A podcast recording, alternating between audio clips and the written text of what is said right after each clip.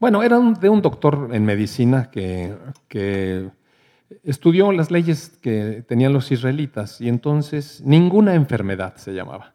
Ninguna enfermedad. Y en ese libro estudiaba cómo las leyes que Dios le dio a, los israelitas en su tiempo, pues eran, eran algo revolucionario. Y eso les libró de una serie de enfermedades al pueblo. Por ejemplo, nada más por sacar un ejemplo, recuerde que esta persona que escribió ese libro era un doctor en medicina. Entonces él estuvo analizando cómo eh, las indicaciones que Dios le dio al pueblo para comer la carne, ¿qué está pasando? Las indicaciones que Dios le dio al pueblo para comer la carne era quitarle la grasa, aparte no podían comer carne de cerdo, y una serie de, conceptos que, dice uno, bueno, ¿qué tiene que estar haciendo esas recetas de cocina eh, en la ley de Dios? Bueno, eso les quitó al pueblo de Israel una serie de riesgos cardiovasculares. Pero ellos no sabían, mire, el pueblo no sabía eso, solamente obedecía la ley de Dios. Pero Dios los protegió de esas cosas y dice, ninguna enfermedad como las que tuvieron los egipcios padecerán ustedes. Y los siguientes 40 años que este pueblo fue cumpliendo la ley, fue protegido en su salud. Dice que ni siquiera el vestido se les gastaba en el desierto, pero fueron protegidos en su salud por las normas que Dios le dictó, que eran normas que, Dios conocía todo, mire, todo el conocimiento. Otra de las normas que tenían los israelitas, a diferencia de los pueblos, era que se tenían que lavar las manos antes de comer. Y no se conocía absolutamente nada de la bacteriología ni, ni de las eh, infecciones, nada. Pero eso los protegía por la ley de Dios que conocía todas las cosas. Y así fue dándoles una... Por ejemplo, el manejo de las excretas. Israel tenía prohibido eh, eh, tener excretas dentro del campamento. Tenían que salir lejos del campamento y tapar las excretas. Entonces, obviamente, pues una reducción en la tasa de, epidemias. O sea, puras cosas que Dios sabía de antemano y el pueblo ni sabía y Moisés menos. Pero, sin embargo, los protegió. Recuerdo en particular un concepto que leí. Cuando el Señor les dijo cuándo tenían que hacer la circuncisión de los niños, era el octavo día. ¿Recuerda usted eso? Y se tenía que hacer con una piedra nueva de pedernal recién partida, pues la piedra en medio no tenía bacterias, entonces reducía el riesgo de infección local. Pero lo más interesante, y eso sí me, llamó la atención poderosamente, es que hace unos 17, 20 años por ahí, ahí estaba yo leyendo un artículo de, medicina en el Journal of Pediatrics, que es una revista que pues, los médicos se usan para, para actualizarse en el área de la pediatría. Y resulta que en esta revista, unos autores estuvieron tomándole los tiempos de coagulación a los recién nacidos, porque, para que ustedes sepan, los recién nacidos nacen con una coagulación muy deficiente. Y, a veces, en ciertas cortadas o, o, lo que sea, incluso espontáneamente pueden sangrar y se llama enfermedad hemorrágica del recién nacido y es transitoria, es un periodo en el que por alguna razón sangran y les falta vitamina K. Entonces a todos los niños que nacen se les pone una dosis de vitamina K para que no sangren. Pero ahora se le pone, pero antes no había. La cuestión está en que los niños se circuncidaban al octavo día. Imagínese usted un recién nacido con déficit de la coagulación y que le corta uno, pues el riesgo de morirse era altísimo, se podía desangrar. Pero resulta que en este Journal of Pediatrics, un grupo médico se puso a tomar los tiempos de coagulación de un montón de niños, cientos de niños, el día 1, el día 2, el día 3, el día 4, el día 5, el día 6, el día 7, el día 8, el día 9 y el día 10 de nacidos. Porque esa es la ventana de más riesgo de, de sangrar. Pues resulta que publicaron que el día octavo de vida, el recién nacido alcanza el 110% de la coagulación y no se repite nunca. Ese es Dios, mire. Ese es Dios diciendo, en el octavo día circuncida al niño. Porque ese es el día que Él preparó para que tuviera la mejor coagulación de toda su vida. Entonces, eh, eh, este tipo de conocimientos que después traen luz en la palabra, a mí eso me asombra mucho. Cómo el conocimiento y, los descubrimientos solamente me confirman la fidelidad y la soberanía de Dios. Eso me, gusta mucho. Hoy con ustedes voy a tocar un tema que tiene que ver un poco con algunos descubrimientos modernos que confirman cosas de la palabra. Antes de entrar en lo que les voy a enseñar, que voy a presentar una, una presentación en PowerPoint, les voy a enseñar esto. Miren, por ejemplo, este pasaje que acabamos de leer. Así que, hermanos, les ruego por las misericordias de Dios que presenten sus cuerpos en sacrificio vivo, santo, agradable a Dios. Ese es su culto racional. Eh, toda la historia de Israel, eh, a partir de que Moisés estableció la ley, se, hacían sacrificios de animales para ah, ah, el perdón del pecado. Se necesitaba derramar sangre para perdonar el pecado, porque la paga del pecado es muerte y sin derramamiento de sangre no hay perdón de los pecados. Entonces siempre se derramaba la sangre de un animal inocente, la persona llegaba y decía al sacerdote, mira, yo hice tal y tal cosa y me arrepiento, quiero pedirle perdón a Dios, bueno, trae el chivo. Le ponía la mano en la cabeza del chivo, entonces el sacerdote ofrecía al chivo y tú te puedes ir libre y aquí vamos a matar al chivo por tu culpa. En realidad eso es lo que era. Pero cuando vino el Señor Jesucristo, recuerde usted, es el Cordero de Dios y es el sacrificio perfecto. Una sola vez, un solo sacrificio para el perdón de todos los pecados de todos. Y entonces el sacerdocio cambia. Cuando el Señor Jesucristo viene, le da cumplimiento perfecto a, lo que era la idea original de Dios, que a través de una sangre perfecta, una sangre pura, una sangre sin mancha de un hombre inocente, se cubriera el pecado que se derramó por culpa de otro hombre inocente que no supo guardar la ley de Dios. Entonces, el sacerdocio cambia, pero todavía Israel eh, se sigue un poco con la inercia, no entienden este cambio.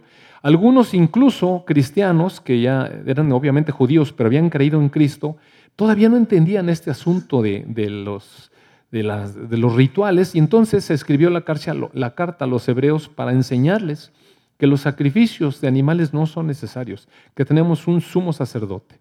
Y entonces Pablo va explicando todas estas cosas aquí en el libro Romanos y aquí entendemos que el sacerdocio actual no requiere de la muerte de nadie, es un sacrificio vivo.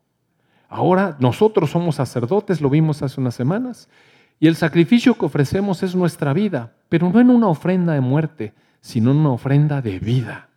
Eso es lo que Dios quiere. Mire cómo se abre de pronto la luz y entonces dice, presenten sus cuerpos en sacrificio vivo, en sacrificio santo, o sea, hay que revisar nuestra vida, entregarnos completamente a Dios, agradable a Dios, porque ese es su culto racional, o sea, ese es el servicio, ese es el sacrificio, ese es el sacerdocio.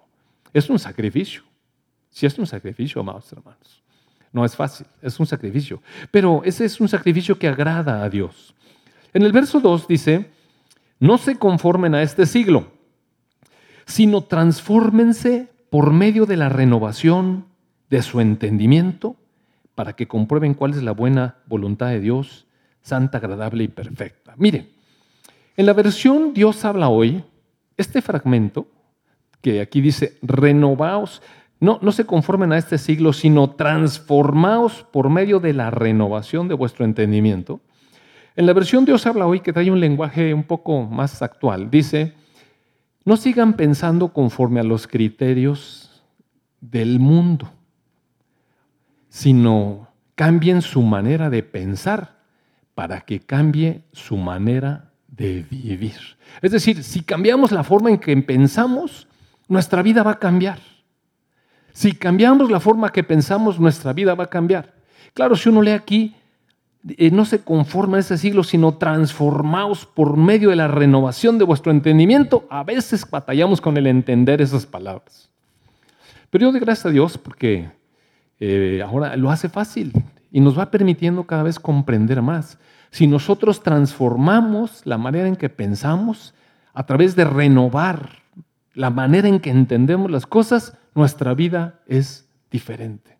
Es decir, antes todo nuestro pensamiento, nuestro esquema de pensamiento, de procesar los datos, era conforme al reino de las tinieblas. Así pensábamos, así resolvíamos. No que hiciéramos cosas malas, mire. Recuerde usted que el hombre comió el árbol del bien y del mal. Hay muchas cosas buenas. Sin embargo, la manera de resolver es siempre conforme al reino de las tinieblas porque ahí nacimos. Pero una vez que hemos sido rescatados de nuevo y renovados, hemos renacido a una nueva vida, es muy importante cambiar la manera de pensar. Porque si cambiamos la manera de pensar, automáticamente nuestra vida cambia. Mire, por ejemplo, un ejemplo. Si usted es una persona que está resentida porque le han herido, le han robado, le han lastimado, le han abusado de usted y, siempre se lo han tracaleado, usted se va a ser una persona desconfiada. Y cuando él se acerque a ofrecerle algo, automáticamente usted se va a poner en alerta. Y así, predispuesto. Automáticamente ya está desconfiando, está pensando mal de la otra persona. Y sus sentimientos son afectados por ese pensamiento. Usted ya tiene sentimientos de desconfianza no de amor ni de confianza, sino de desconfianza. Está así. Si usted fue lastimado y alguien le dice algo que se medio parece algo que le hizo su abuelito allá hace no sé cuántos años, no tiene ninguna relación, pero si usted oye esa palabrita de alguien que no tiene ninguna otra intención, automáticamente se pone en defensa y va a empezar a tener un, sentimiento de adversión hacia la persona. y es una transferencia de sentimientos. Y usted siente, se siente mal. Y si usted llega con eso a su matrimonio, por ejemplo, y con la persona que se casa empieza a hacer cosas que cuando en su infancia eh, le lastimaron, automáticamente va a tomar una actitud de defensa y va a empezar a atacar, porque los animales heridos atacan. Así somos, ¿verdad? Sentimos que, que nos sentimos amenazados y entonces rasguñamos. ¿No ha visto nunca un gato que lo acorrala a un perro? Mire, los gatos en general le corren, pero si el perro lo acorrala, mire, pobre perro, se va a llevar unas buenas rasguñadas, ¿eh? pero buenas rasguñadas. Entonces eh, nos defendemos y así reaccionamos porque tenemos un mecanismo de pensamiento de acuerdo al reino de las tinieblas. Pero cuando estamos en el reino de la luz, podemos y debemos pensar de otra manera. Es lo que está diciendo la Escritura. Cambia tu manera de pensar. En estas dos predicaciones que hizo Rogelio estuve escuchando que estuvo hablando acerca de esto.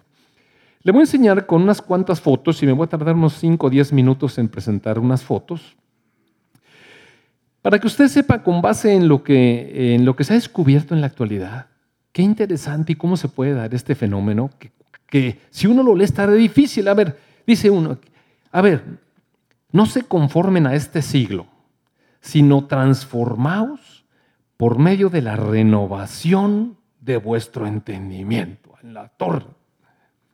Pero está más fácil. Este, a ver, Fabri, vamos a ver si se puede esta cosa. A ver si jala, ¿eh? Esto se llama piensa cómo piensas, es decir, reflexiona de cómo estás pensando. ¿Yo lo cambié o tú lo cambiaste, Fabri? ¿Yo lo cambié? Bueno, voy a intentarlo. Si no, pues ahí te digo. Mire, le decía yo que la versión eh, Dios habla hoy dice, cambia tu manera de pensar para que cambie tu manera de vivir. Ahí está en Romanos 12.2. Entonces, algunas personas, bueno, todos sabemos que nuestros pensamientos están adentro de este órgano que se llama cerebro, ahí pensamos, y algunas personas han comparado el cerebro con una computadora pero no una computadora como esto, pues aunque está bonita y cuesta media cara, pero esa no es la idea. La idea es una computadora como estas, que, tenga capacidad. Es una supercomputadora. ¿Sabe cuántos módulos tiene? Es un montonal. Y no, menos, Fabri. A ver, menos para atrás, para atrás, para atrás, para atrás. Este, las computadoras necesitan conectar los módulos pues, con alambritos. Entonces ahí ya Moy nos está explicando Lucero para qué sirven los alambres, ¿no? Y todos esos alambres conectan un módulo con otro y bueno, las conexiones tienen que estar bien porque si no, imagínense los resultados. Esto que esta siguiente diapositiva es uno de los pasillos del servidor de Google donde todos andamos buscando ahí cosas. Bueno, el servidor de Google es un servidor enorme, gigantesco, ¿no? es un edificio. Entonces hay muchísimas computadoras que todas juntas funcionan como un solo cosa, pero todas tienen que estar conectadas y de alguna manera funcionar de manera sincronizada. Bueno, ustedes ven esta súper gigantesca computadora. Pásamela así, por favor. Oye, les voy a presentar al cablecito de nuestro cerebro. Se llama neurona. Todos han oído hablar de la neurona. Bueno, esa neurona, a diferencia de todas las celulitas, si ustedes han visto algunas celulitas, las celulitas parecen unas pelotitas de agua o unos cuadritos, o más o menos tienen diferentes formas, pero eh, tienden a, a ser así como una cajita. Sin embargo, la neurona tiene esta forma que más bien parece como una arañita.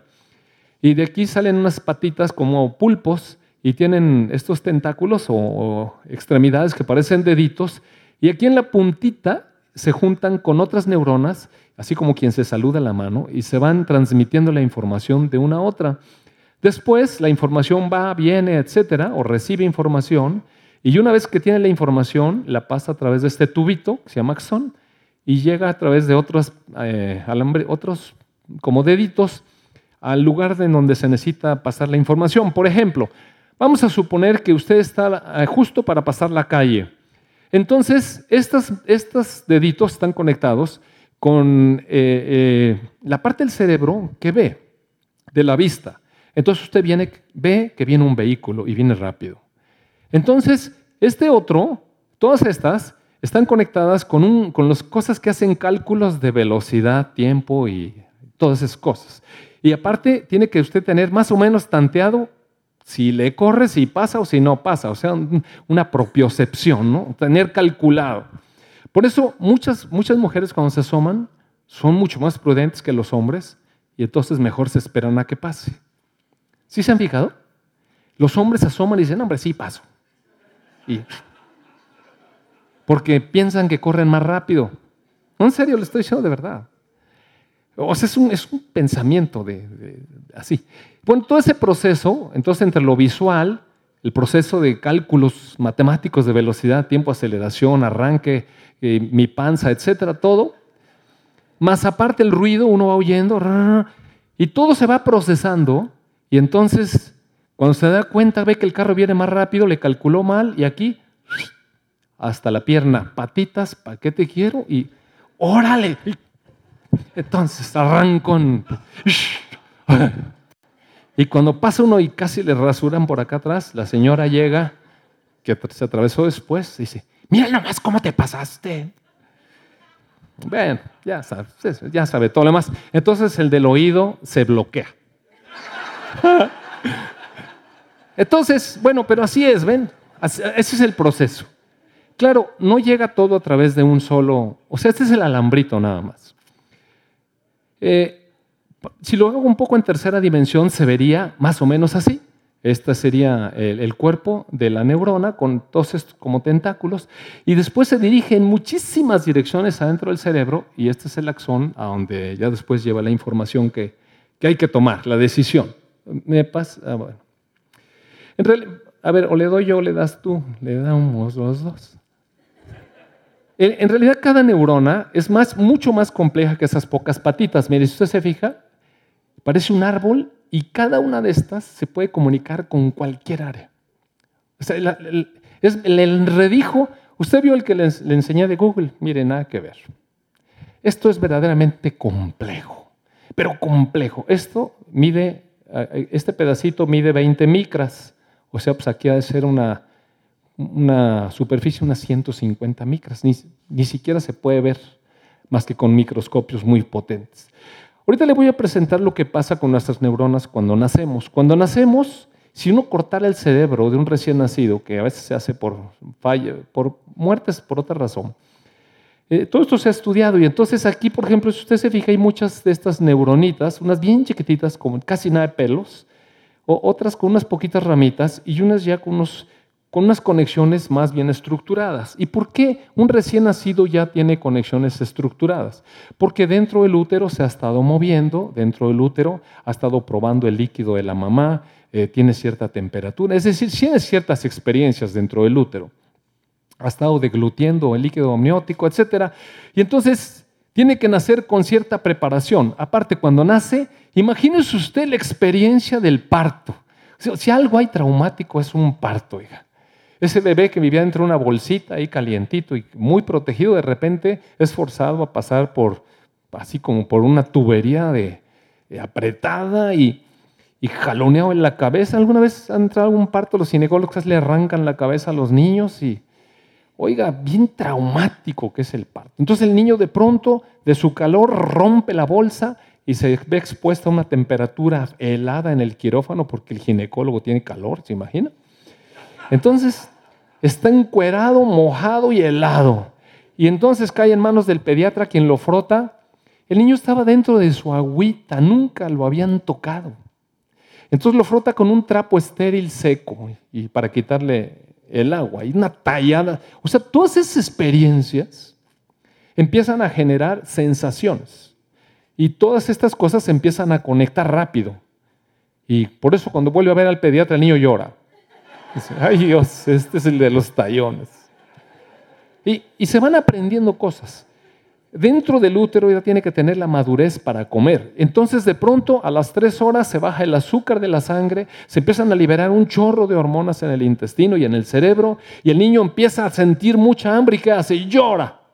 Y llorar, llorar implica un esfuerzo muscular y, muchas cosas, es muy complejo, ¿no? Total que empieza a llorar. Ah, ¿Algunos de ustedes recuerdan esas tres de la mañana?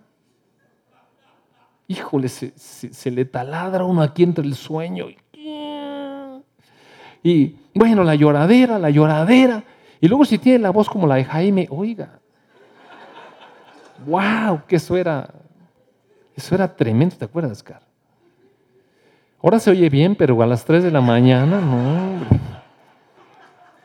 Y luego desafinado. Total que, entonces la mamá se acerca, el niño huele la leche de la mamá. Y en cuanto toca aquí la mamá el pezón, mira el niño así.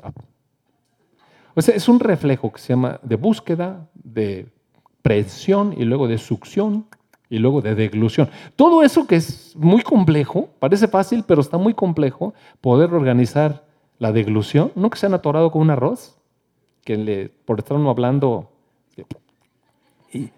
bueno, los niños tienen que tener esa madurez para no aturarse. Entonces, algunos sistemas están más o menos organizados, lo más elemental para vivir.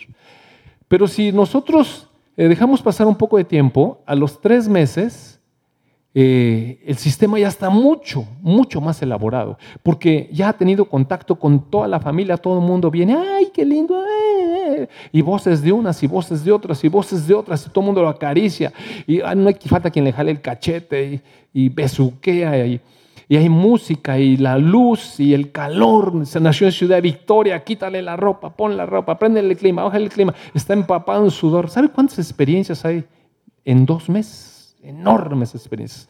Entonces, todo eso, cada experiencia va conectando unos deditos con otros. A los seis meses, obvio, ahora sí, Fabria, gracias. A los seis meses las conexiones son muchísimas. El niño ya es capaz de soportar su cabeza y su tronco, entonces empieza a sentar y empieza a, hacer controles de, del equilibrio bueno, muchísimas experiencias. Ya probó la comida por primera vez, paladear diferentes sabores. Imagínense cuántas experiencias. Ya su papá le dijo, por favor. Y, y su mamá, mi amor, y tantas cosas. Mire, cada, cada nueva experiencia hace una conexión. Cada nueva experiencia hace una conexión. Nacemos así y así nos vamos haciendo. Las buenas experiencias, qué buenas conexiones enriquecen. Las malas experiencias, malas conexiones. Afortunadamente para más o menos esta etapa ya se le olvidó lo que pasó en el parto. Ya se desconectó esa información. Pero las conductas repetidas, repetidas, repetidas, repetidas van engrosando o fortaleciendo las vías de comunicación. Por ejemplo, la vía de alimentación, él sabe que ya si llora le dan de comer, si llora le dan de comer, si llora le dan de comer. Y eso se va fortaleciendo. Entonces chilla, le dan de comer, chilla, le dan de comer.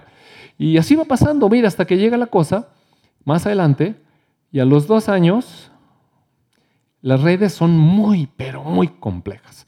Algunas vías, por ejemplo, aquí esta está muy reforzada, muy reforzada. Entonces, por ejemplo, si el niño se acostumbró a que si lloraba, su mamá hacía lo que él quería, él lloraba y su mamá venía, él lloraba y su mamá venía, entonces aprendió que a los dos años él puede hacer la berrincheta que sea y su mamá siempre va a venir y hacer lo que él quiere.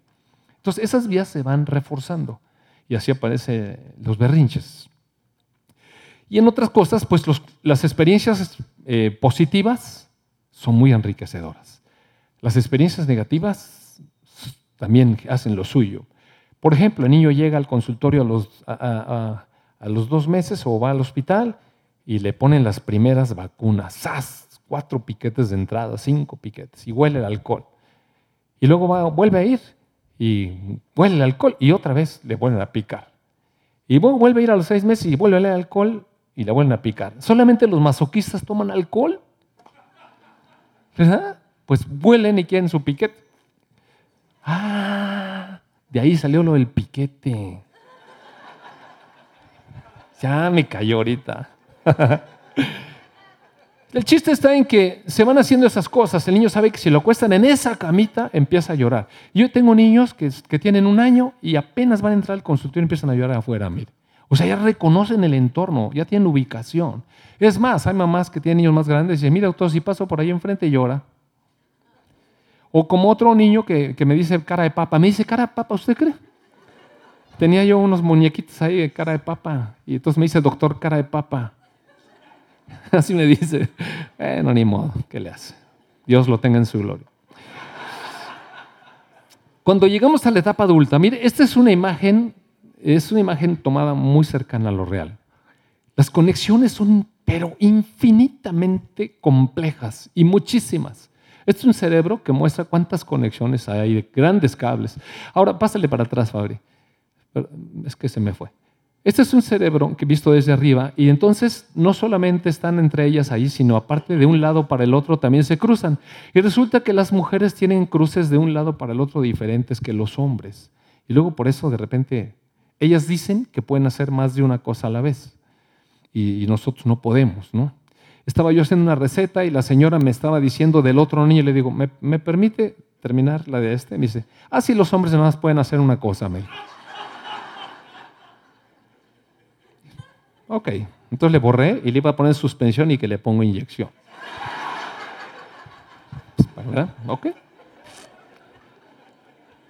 Más listillo. Entonces, este, esas comunicaciones hacen también las diferencias entre la manera de ser de una persona y otra, la manera de reaccionar, más emocionalidad, más racionalidad, etc. Y se ha calculado, a ver Fabri, dale para atrás, vamos a este, mejor tú le haces y yo no le hago. Se ha calculado que un cerebro humano tiene más de 100 mil millones de conexiones. Eso quiere decir que tiene más conexiones que las estrellas que hay en una galaxia. O sea, es muchísimas, muchísimas conexiones. Y usted puede decir, yo. ¿Sí? Por eso se puede mover. Y, a veces algunas de ellas son tan buenas que eh, ya están las rutas tan bien hechas que miren, a veces ya no necesitamos pensar. El otro día venía yo aquí a la oración y acabé en el consultorio, porque como está de paso, entonces venía yo oyendo la predicación de Rogelio, de en serio, y estaba yo bien atento a lo que, a lo que estaba diciendo, y, pero por estar poniendo atención a eso, pues tenía razón la señora. Entonces acabé en el consultorio y dije, ¿y qué estoy haciendo aquí? ¿Qué, qué, ¿A qué vine? Y es que era para acá. Entonces, pues bueno, ya está la ruta, ¿no? Como el burro que lo suelta uno ya llega, ya siempre llega a su casa. Entonces, eh, eh, se ha intentado, se ha intentado, y apenas se está trabajando un poco en eso, eh, en encontrar cuáles son las vías y las conexiones, que esto se llama conectoma, y es una ciencia que está más o menos reciente, no tiene muchos años, se llama conectoma, y el conectoma dice que somos lo que pensamos, somos lo que pensamos. Ah, cambia tu manera de pensar para que cambie tu manera de vivir. ¿Sabe que el conectoma lo que está demostrando es que las personas actúan y hacen según como piensan? Se necesitaron pasar 20, 21 siglos. ¿No? Interesante. Pablo se sabía eso.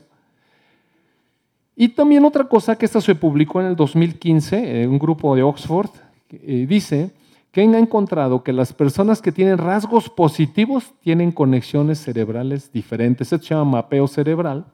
Y ahí van encontrando cómo reacciona una persona, diferente persona, ante el mismo estímulo. Y las personas que tienen esta cosa positiva reaccionan diferente en su cerebro. De hecho, tienen otras conexiones. Entonces, el reino de las tinieblas genera unas conexiones, pero el reino de la luz genera otras conexiones. Pásale, Fabri. Y lo interesante es que estos deditos terminan, haga de cuenta, aquí termina un dedito y aquí empieza el otro dedito. Y yo les dije al principio que era como si una mano estuviera saludando a la otra, pero en realidad no, porque no se tocan, hay un espacio. Claro, este espacio es inmensamente pequeño, Pero en realidad, este es el dedito de una de las neuronas y cuando pasa la información a la siguiente, en realidad no la toca, sino que tiene aquí dentro unas cosas que se llaman vesículas de neurotransmisores. Entonces aquí viene la electricidad, rompe la vesícula y la información pasa a la otra por una vía química, o sea, neurotransmisores son cosas químicas, ¿no? Acetilcolina y otras cosas. Y luego aquí hay unos receptores y luego se libera una sustancia que tiene que limpiar rapidísimo todo lo que se tiró. O sea, y ya, deja limpio para que empiece otra información nueva. Eh, bueno, qué mujer maravilla, ni cara, la limpieza que es instantánea. Entonces pasa la información y de ahí corre para el otro lado y así se van tocando, pero no están amarradas, no están agarradas, solamente están casi tocando. ¿Y eso por qué es importante? Porque estas conexiones eventualmente se pueden desconectar y reconectar de otra manera. Eso se llama ahora plasticidad cerebral. Es decir, ¿por qué es importante? Piense usted, si usted fue expuesto a situaciones en su infancia donde lo lastimaron y ahora tiene heridas ahí, y, sus reacciones sentimentales son de una manera y sus conexiones de su cerebro son de una manera. Pero si usted llega al reino y tiene otros valores y empieza a pensar de otra manera, es posible, mire, sin medicamentos, porque muchas de esas cosas se hacen con medicinas para tratar de sacar a las personas de neurosis y de, y de enfermedades cerebrales, mentales, pues. Es posible desconectar esos pequeños cables que están viciados para que tengamos una respuesta diferente. ¿No le parece maravilloso? Es maravilloso. Y Dios preparó todo para eso, mire, no creo que lo estás inventando ahorita. Así nacimos. Así nacimos.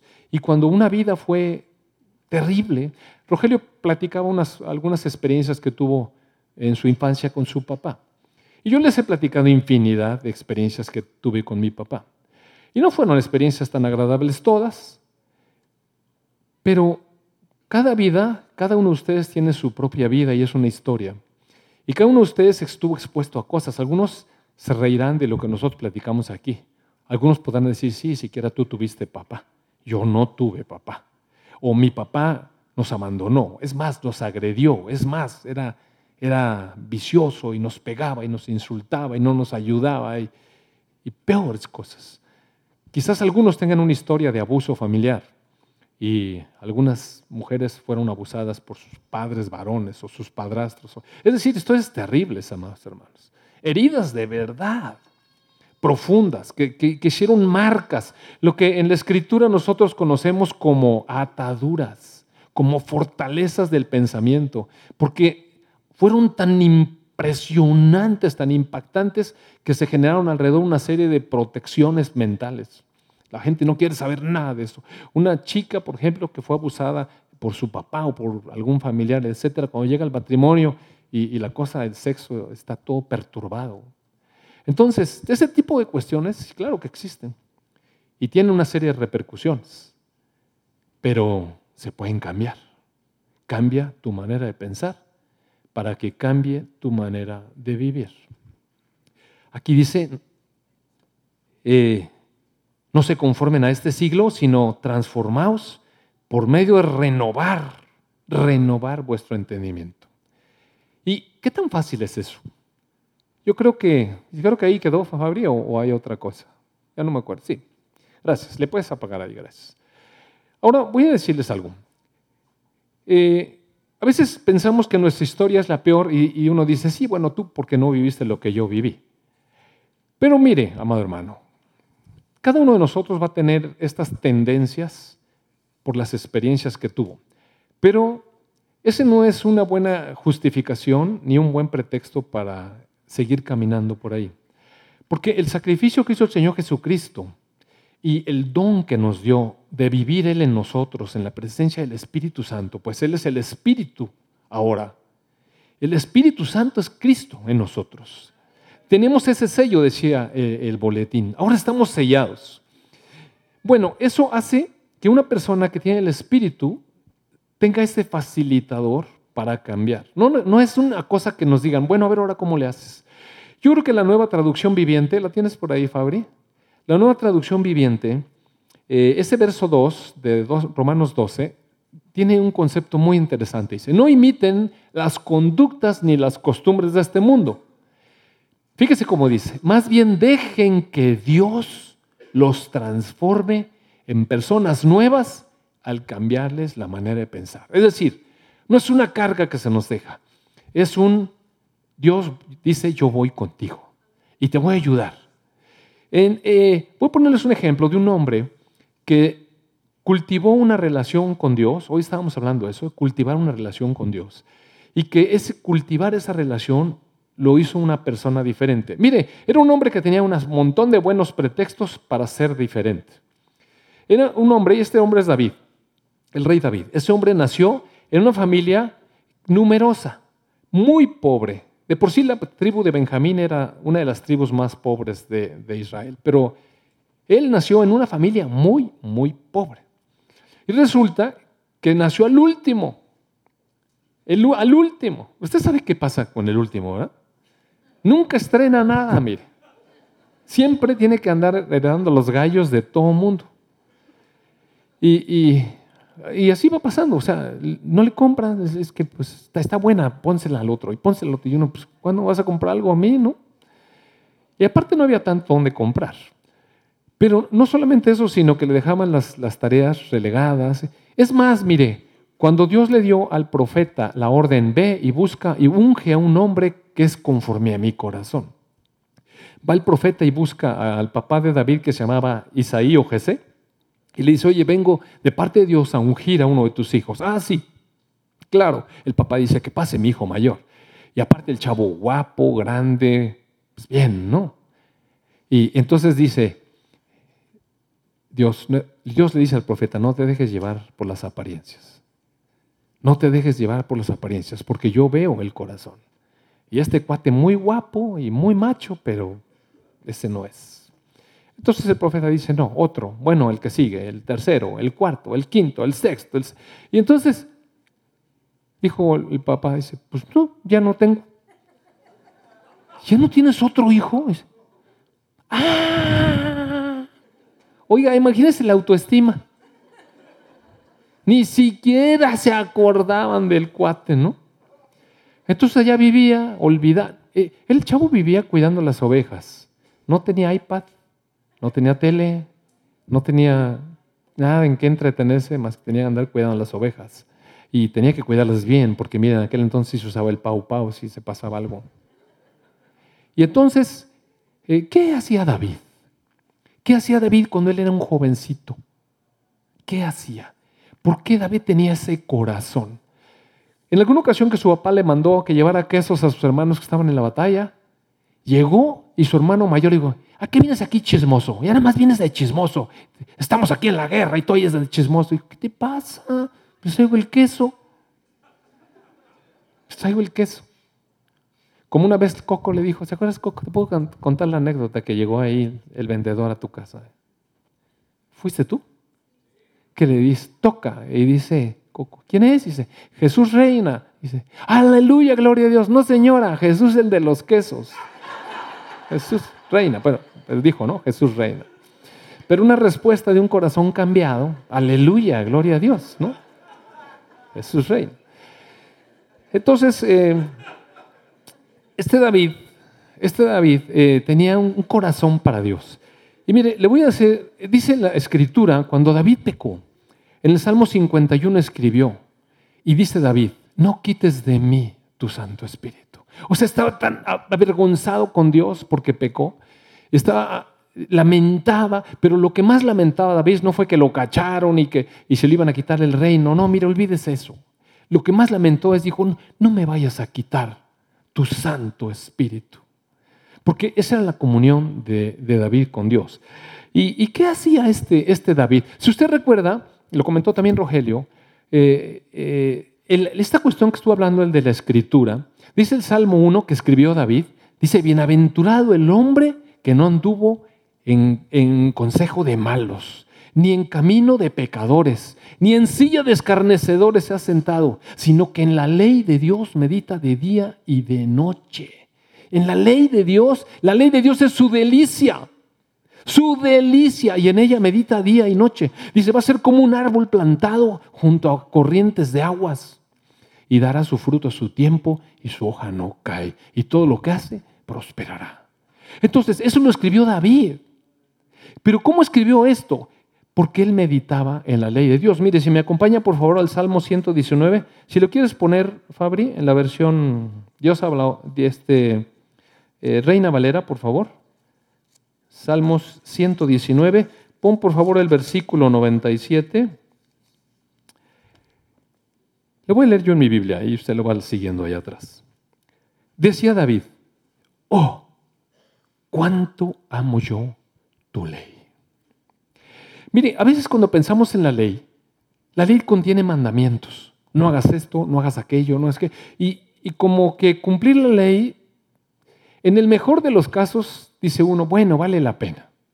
O, bueno, voy a ser obediente. No, no, no, David estaba enamorado de la ley de Dios. No decía, bueno, voy a cumplir la ley. Bueno, mire, cuánto amo tu ley.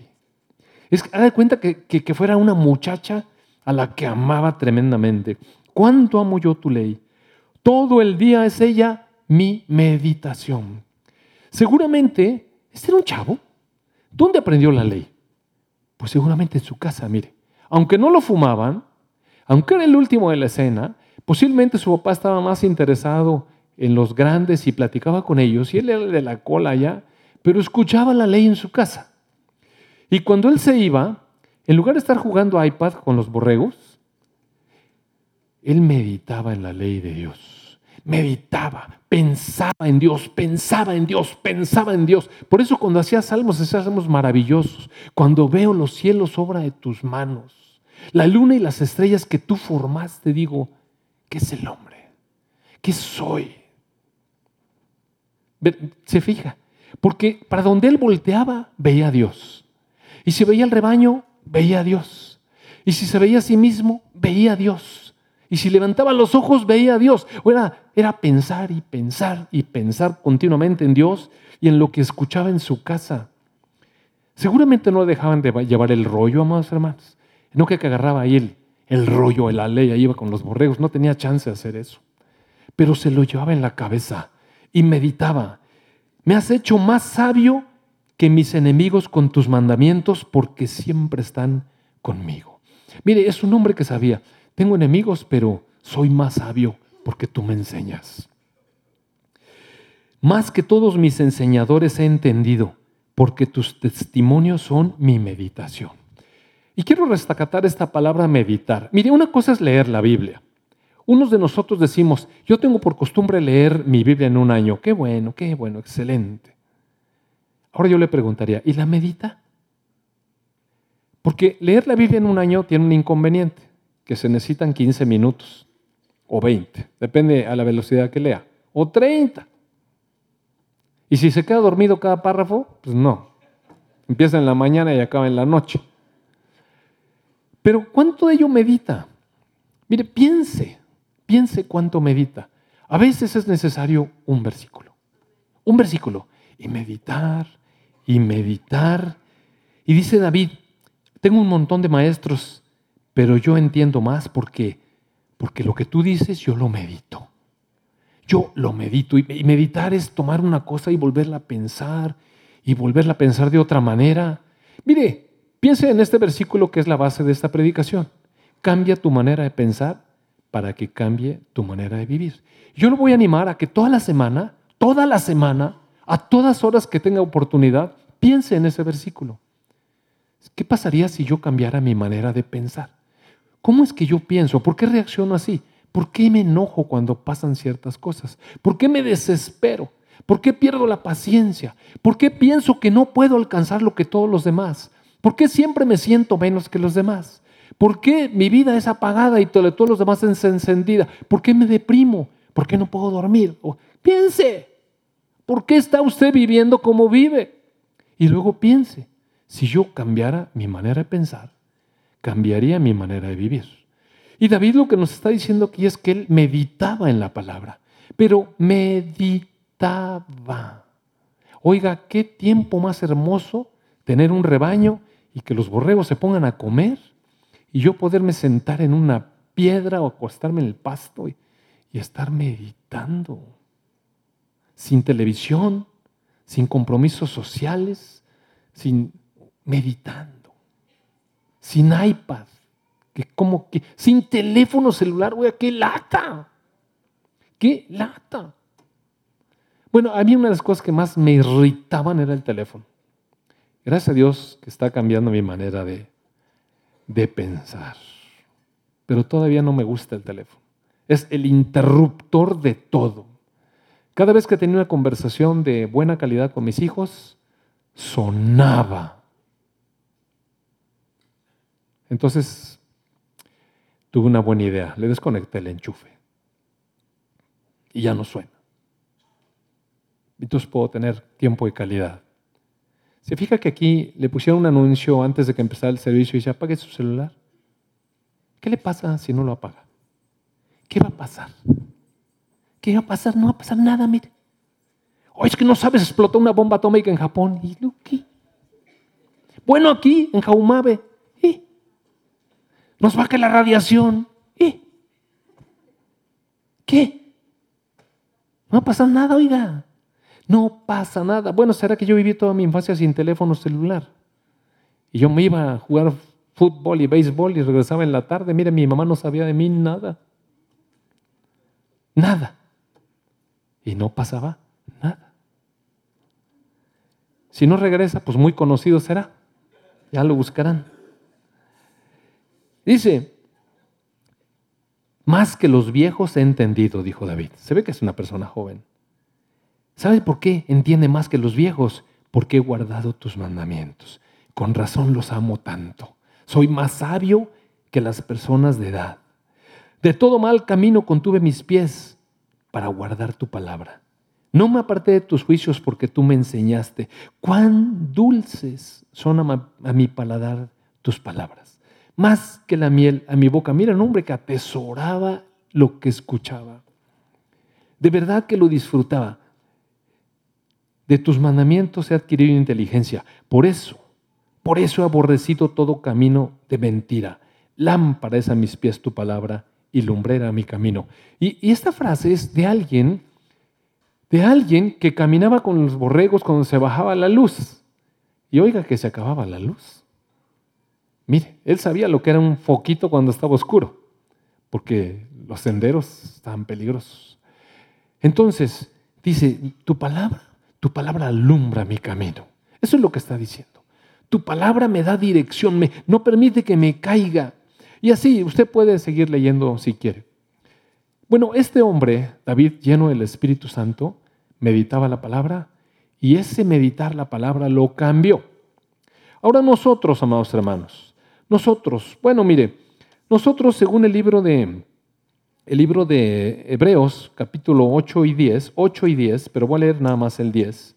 Las dos cosas dicen lo mismo, pero en realidad es una referencia que se toma de Ezequiel 36. En el 10 dice, en el verso 14, porque con una sola ofrenda hizo perfectos para siempre a los santificados. Mire, piense esa frase. ¿Quién es la ofrenda única? Jesucristo.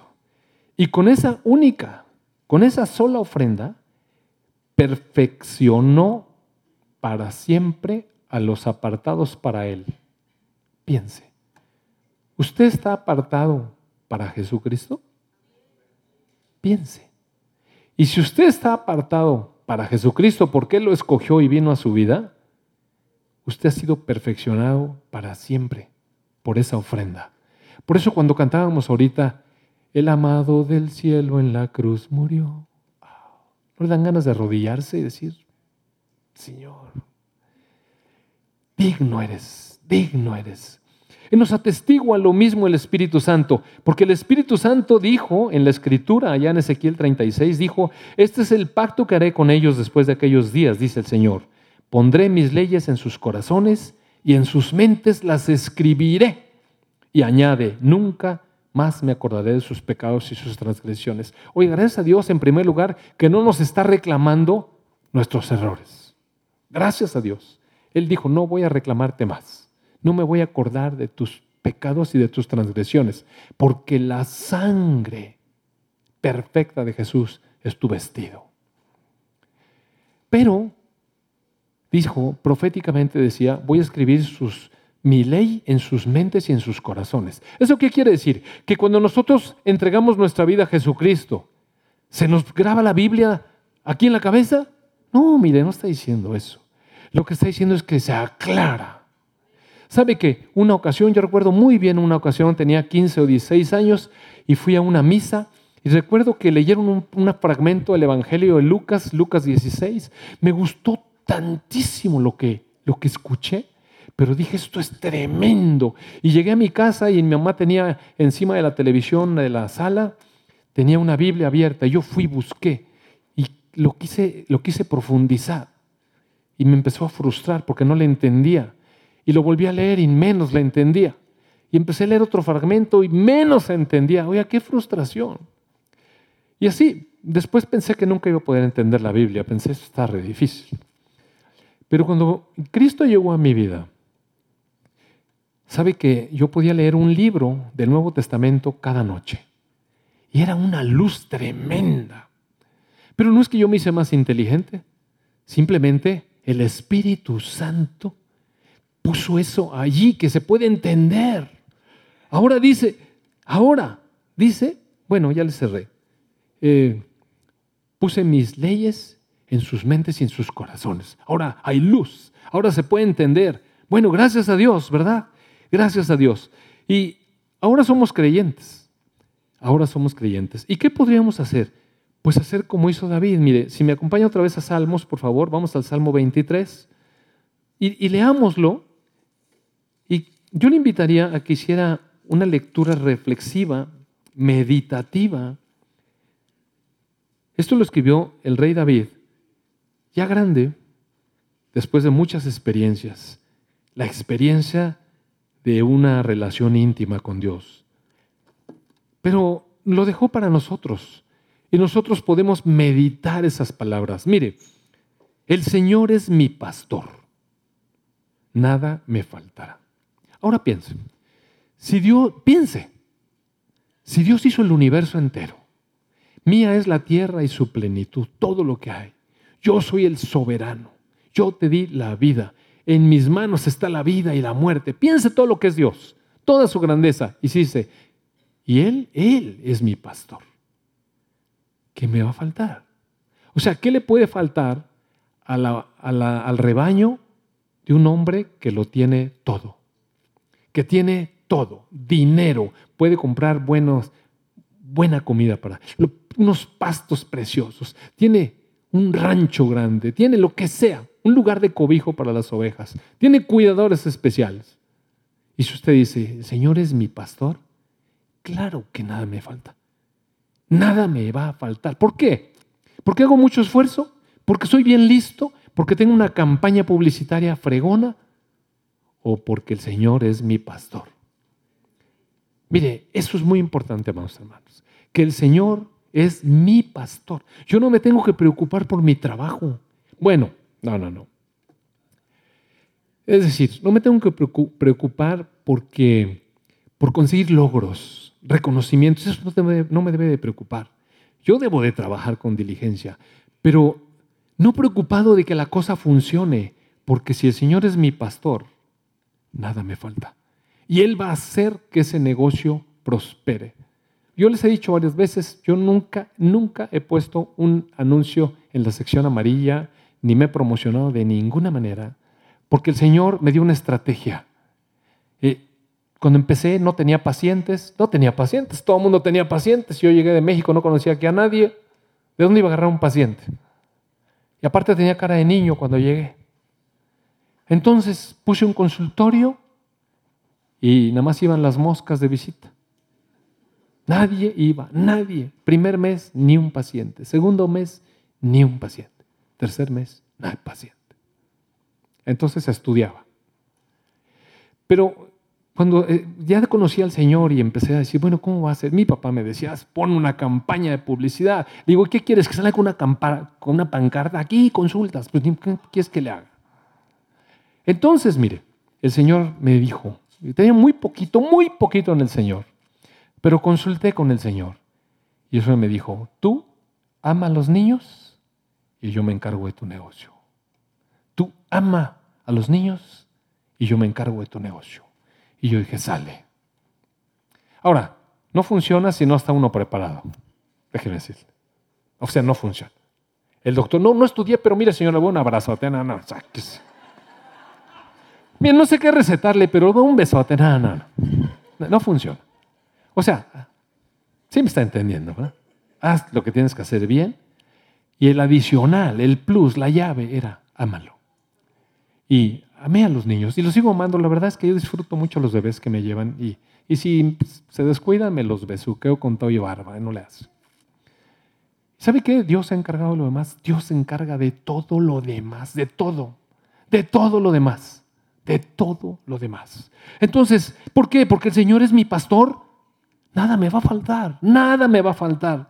En lugares de delicados pastos me hará descansar. En lugares de delicados pastos me hará. Y uno empieza a pensar, ¿unos pastos será que el Señor me va a llevar? Mire, amado hermano, si me acompaña por favor a Mateo 11 muy rápido, ahí eh, Fabri, 11.28, Mateo.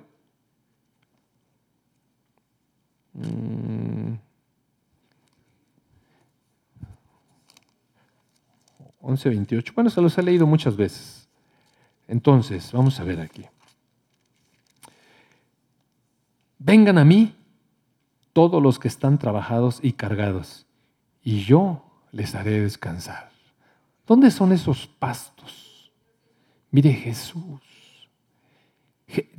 La verdad es que si usted, si usted medita la palabra va a encontrar al Señor Jesucristo en todos lados. Aquí hay un salmo que no dice nada de Jesús, pero Jesús. En lugares de delicados pastos me haré descansar. ¿Dónde está ese descanso en Jesús? Ven a mí yo te voy a hacer descansar, yo te voy a hacer descansar. Junto a aguas de reposo me, me, pastoreará. Si puedes poner, por favor, Apocalipsis 7, 17, Fabri, porque aquí estoy batallando para encontrar. Bueno, a ver si puedo. Porque el cordero que está en medio del trono los pastoreará y los guiará a fuentes de agua de vida y Dios enjugará toda lágrima de los ojos de ellos. Aunque está hablando de personas que están pasando por la gran tribulación en ese pasaje, es el mismo Cristo, el mismo Señor Jesucristo que pastorea, que nos lleva a corrientes de aguas frescas, que es Él mismo, el Espíritu, y que enjuga nuestras lágrimas. Mire, amado hermano, tenemos heridas, tenemos una historia, tenemos canales mal conectados en el conectoma. Pero el Señor Jesucristo está diciendo, he aquí todas las cosas son hechas nuevas. Tienes una nueva vida, nueva criatura. Y si no pensamos en esas frases, nunca las vamos a asimilar. Si uno las medita, soy nueva creación en Cristo Jesús. ¿Por qué voy a tener que seguir pasando con todos los complejos que me dejó mi infancia? ¿Sabe? Yo le he platicado muchísimas veces cómo mi papá me decía de cosas, oiga, me decía continuamente descalificativos. Cada vez que no hacía algo bien me decía que era un burro. Cada vez que le atinaba me decía que no le sabía de todas maneras. No, es que no sé qué. Y todas las veces mal. Y cuando le decía, lo hacía yo bien, le decía, ¿qué te parece, papá? Y me decía, te faltó. No, en serio. Entonces siempre me sentía chico y no podía dar el ancho. Y cuando llegó el tiempo de entrar a la preparatoria, yo tenía unos complejos de inferioridad, pero horribles, oiga. Entonces mi papá se dio cuenta. Y me decía, es que tienes que relacionarte con la gente. Y yo un día empecé a llorar. Le dije, no puedo. No puedo, me siento menos. Y entonces mi papá lo arregló a la manera del mundo, mire. Porque no conocía otra cosa. Pues él no conocía la palabra. Y entonces me compró un libro o una serie de libros de un autor que estaba de, bueno, él los leyó en su época y era un autor que se llama Paul Jagot. ¿Alguno le leyó un libro de Paul Jagot? Y ese libro, él tenía un libro que se llamaba La timidez vencida, otro libro que se llamaba Autosugestión, otro libro que se llamaba Hipnosis a distancia, no sé qué tantas tonterías, El poder de la mente y cosas así. Y yo leí ese libro de la timidez vencida y este autor llevaba a la gente a que esté pensando positivamente, no negativamente. Visualízate como un campeón. Y yo empecé a practicar eso. Yo quería salir de esa timidez horrible, oiga.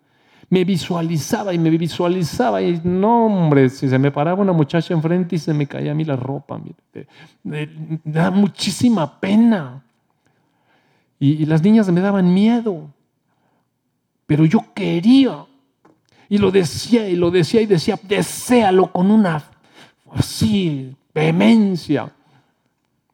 ¿Sabe qué funcionó? Sí, porque las cosas esas se desconectan y se reconectan.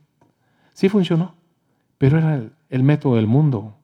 Decía Rogelio la semana pasada antepasada, maldito el hombre que confía en el hombre. Ese era un método humano. No, ¿Sabe qué me trajo? Peores cosas. Me volé la barda. Después me convertí en un galán. No, de verdad le estoy diciendo, de verdad. No que estaba muy guapo, pero así pensaba. O sea, yo pensaba porque me la creí. ¿Y qué cree? Las muchachas se derretían cuando me veían. Y hasta me estoy exagerando. ni, que me, ni que me hubiera puesto desodorante Axe, ¿verdad? Pero, no, ¿sabe qué? La verdad es que empecé a actuar de otra manera y me fui al otro extremo. Entonces, mal, o sea, todo mal. Puras conexiones equivocadas. Por eso cuando la palabra dice, cambia tu manera de pensar para que cambie tu manera de vivir, ¿para dónde la vamos a cambiar? O sea, ir de Guatemala para ir a Guatepeor, me metí en peores cosas. Entonces empecé a pecar. Y mi vida se empezó a descomponer peor. Entonces, cambia tu manera de pensar, es seguir la exhortación del Señor Jesucristo. Arrepiéntete metanoia. Piensa como Dios piensa. Piensa como Dios piensa, para que después vivas como Dios vivió. Jesús. Junto a aguas de reposo me pastoreará. Allí yo puedo ir y descargar mi alma y Él enjuga mis lágrimas y todas las heridas del pasado Él las toma, las sana y el Espíritu Santo que está dentro de mí hace una obra de desconexión neuronal, amado hermano, y créasela de verdad. Entonces en el verso 3 dice, confortará mi alma. Y si nos regresamos ahí a Mateo 11, 30, yo creo, Fabri. 11.29, perdón. 11.29. Dice el Señor Jesucristo, 11.29, lleven mi yugo sobre ustedes y aprendan de mí. Soy manso, humilde de corazón y hallarán descanso para sus almas. Confortará mi alma. Pero, ¿cómo es eso? El yugo de Jesús, ¿qué es? Vivir junto a Él, mire. Vivir junto a Él. Un yugo, un animal que está en un yugo con otro está pegado. Camina por el mismo surco. Y dice, camina junto a mí y yo te voy a enseñar. ¿Qué te voy a enseñar? Mansedumbre y humildad. ¿Qué me enseñó Yagot? Poder de la mente, tú puedes, las fuerzas, las obras de no sé qué. El poder de la mente. Ve qué diferente. El Señor Jesús me enseñó humildad y mansedumbre. No es necesario que yo haga el super esfuerzo. Él me cambia. Él me cambia. ¿Por qué? Porque estoy pegado con Él. Se necesita una relación, amados hermanos. Me guiará por sendas de justicia. Claro, caminando con Jesús siempre vamos haciendo justicia. Y, lo hacemos por amor de su nombre. Ahorita cantábamos tu nombre tu nombre. Aunque ande en valle de sombra de muerte, no temeré mal alguno porque tú estarás conmigo. Y eso me recuerda el pasaje de Isaías 43, donde dice, aunque pases por las aguas, no te anegarás. Y si por el fuego, no te quemarás, porque yo estoy contigo. Porque Dios no nos promete que no va a hacer dificultades. Mira, va a haber muchas dificultades, amados hermanos.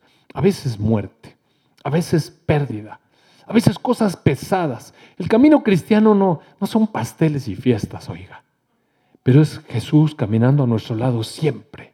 Y a veces pasamos por cosas difíciles. ¿Por qué? Porque nuestra paciencia tiene que ser probada y, acrisolada y nuestra fe tiene que ser probada por fuego y sacada a flote. Es una fe más pura que el oro.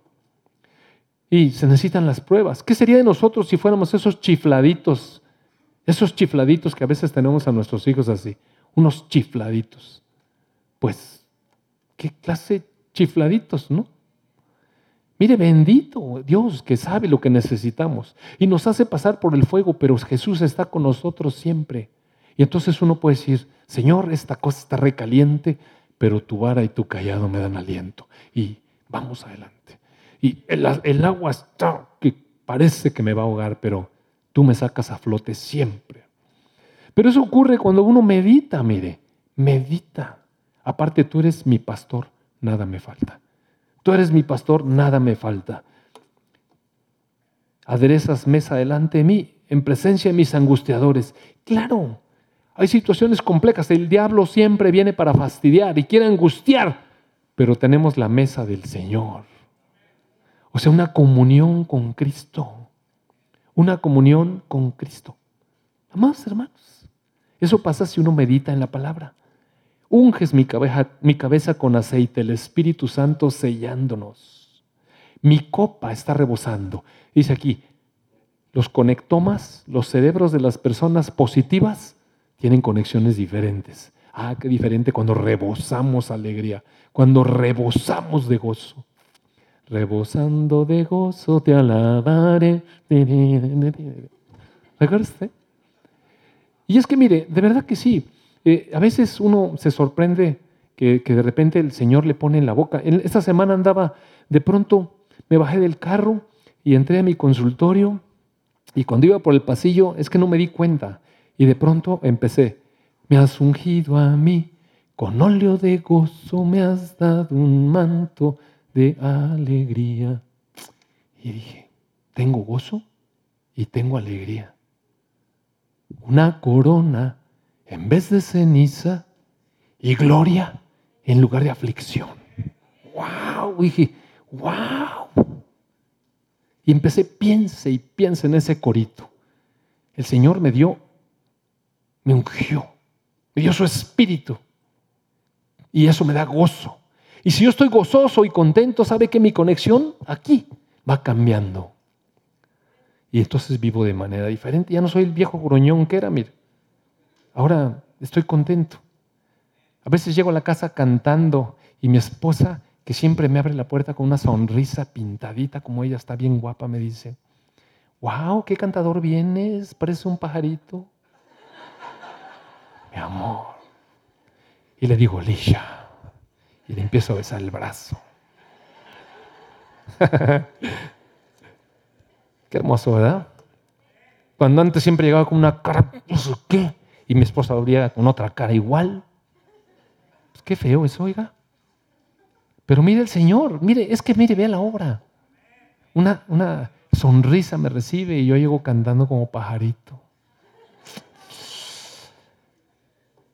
Ciertamente, ah, mi copa rebosa. O sea, soy un hombre que, que emana. De verdad, ¿sabe qué? Mire, pasan cosas. Estuve la semana pasada estuve en un congreso en la Ciudad de México y me senté en una mesa porque hubo una cena de gala y no fue mi esposa. Entonces eh, se empezaron a sentar otros doctores con sus esposas, todo el mundo iba con sus esposas. Y era una, reunión así de un nivel bien, bien bonito, alto. Y entonces pusieron, con, con, contrataron una orquesta de cámara así muy suavecita, empezaron a tocar un jazz así bien, muy dulce. Y estos hombres con sus esposas ahí empezamos a platicar. Entonces de pronto escuché la canción y, vi a mis compañeros y dije, ¿cómo no está mi esposa aquí? Entonces me paré y fui a, dije, voy a filmar tantito a la orquesta y la filmé. Y dije, y cuando me senté, dije, es que a mi esposa le hubiera gustado mucho estar aquí o escuchar esta música y se la voy a mandar.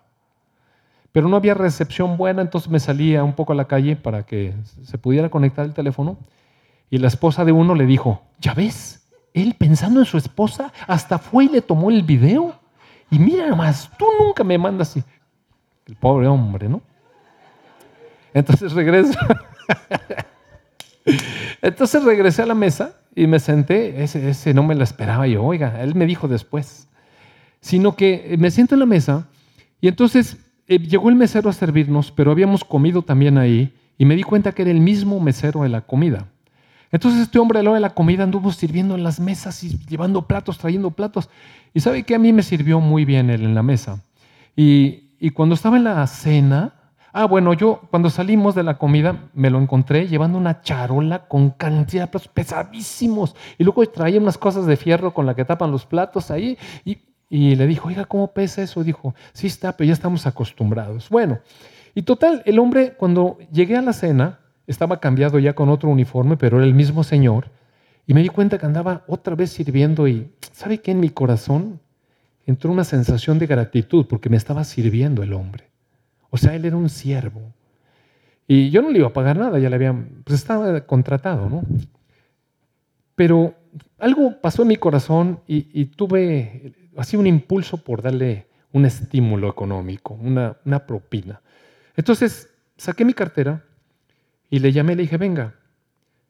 Y le dije, usted nos ha estado atendiendo desde el mediodía, le agradezco mucho. Y, y le di ahí 100 pesos. Y mire, el hombre se fue y el doctor este que le digo que, lo regañó su esposa, me dice, oye, qué buena onda, ¿ya te vas? Y le, ah, no, me dijo, ¿ya te vas? Le dije, no, es que le diste la propina, se da al final. ¿Por qué le dije? ¿Por qué al final? Le dije, ¿sabes qué? Nos estuvo atendiendo desde la comida y está bien cansado y nos sigue atendiendo. Y la señora dice, pues a nosotros nos atendió rema. Ah, dice, pero llegamos al final. A lo mejor estaba cansado, ¿verdad? Sí. Y sabe que a partir de ese momento el hombre se desvivía por atendernos en la mesa.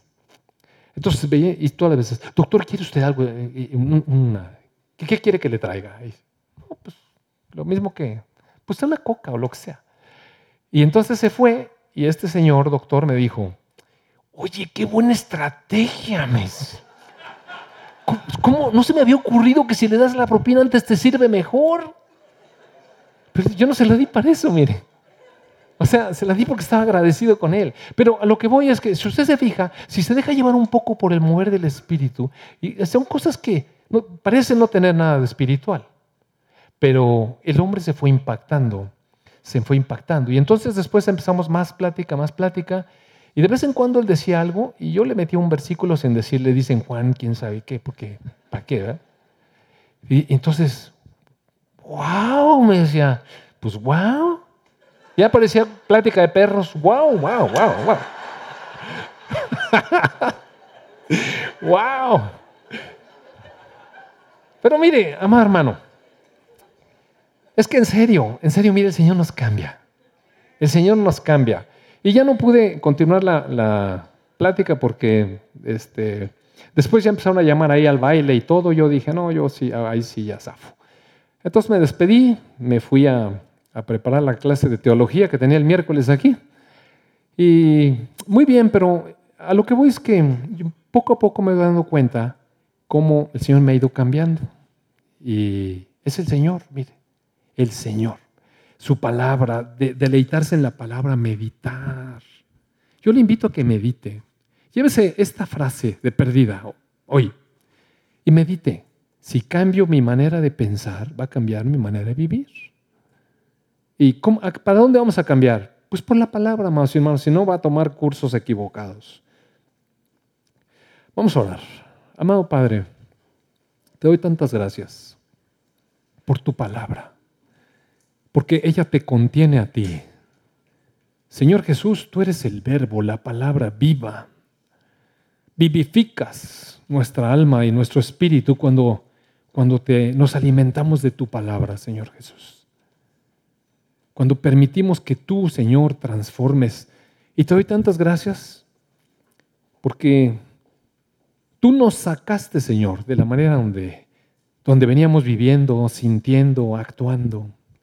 Y nos has puesto en un reino de luz para que actuemos y vivamos de otra manera, Señor. Señor.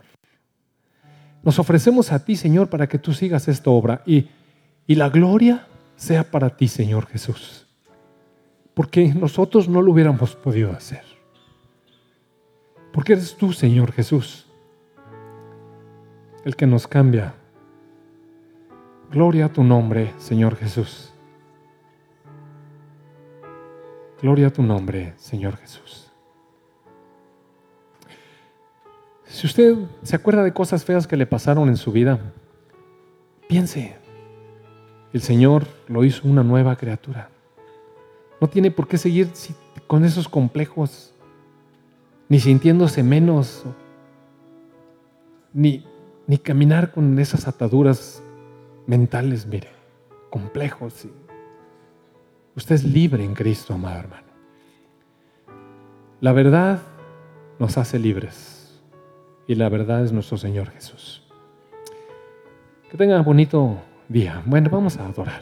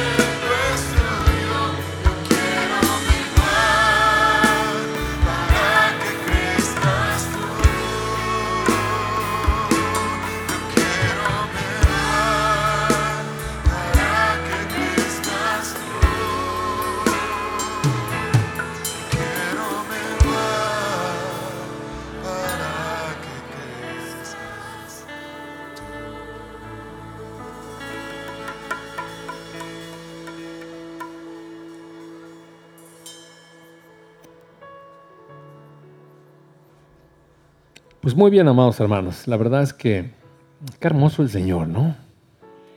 Medite la palabra. No se acelere, no se quiera comer toda la Biblia en un día. Tome un versículo y piense, piense, y ore y asimílelo. Dios le bendiga, tenga una hermosa semana.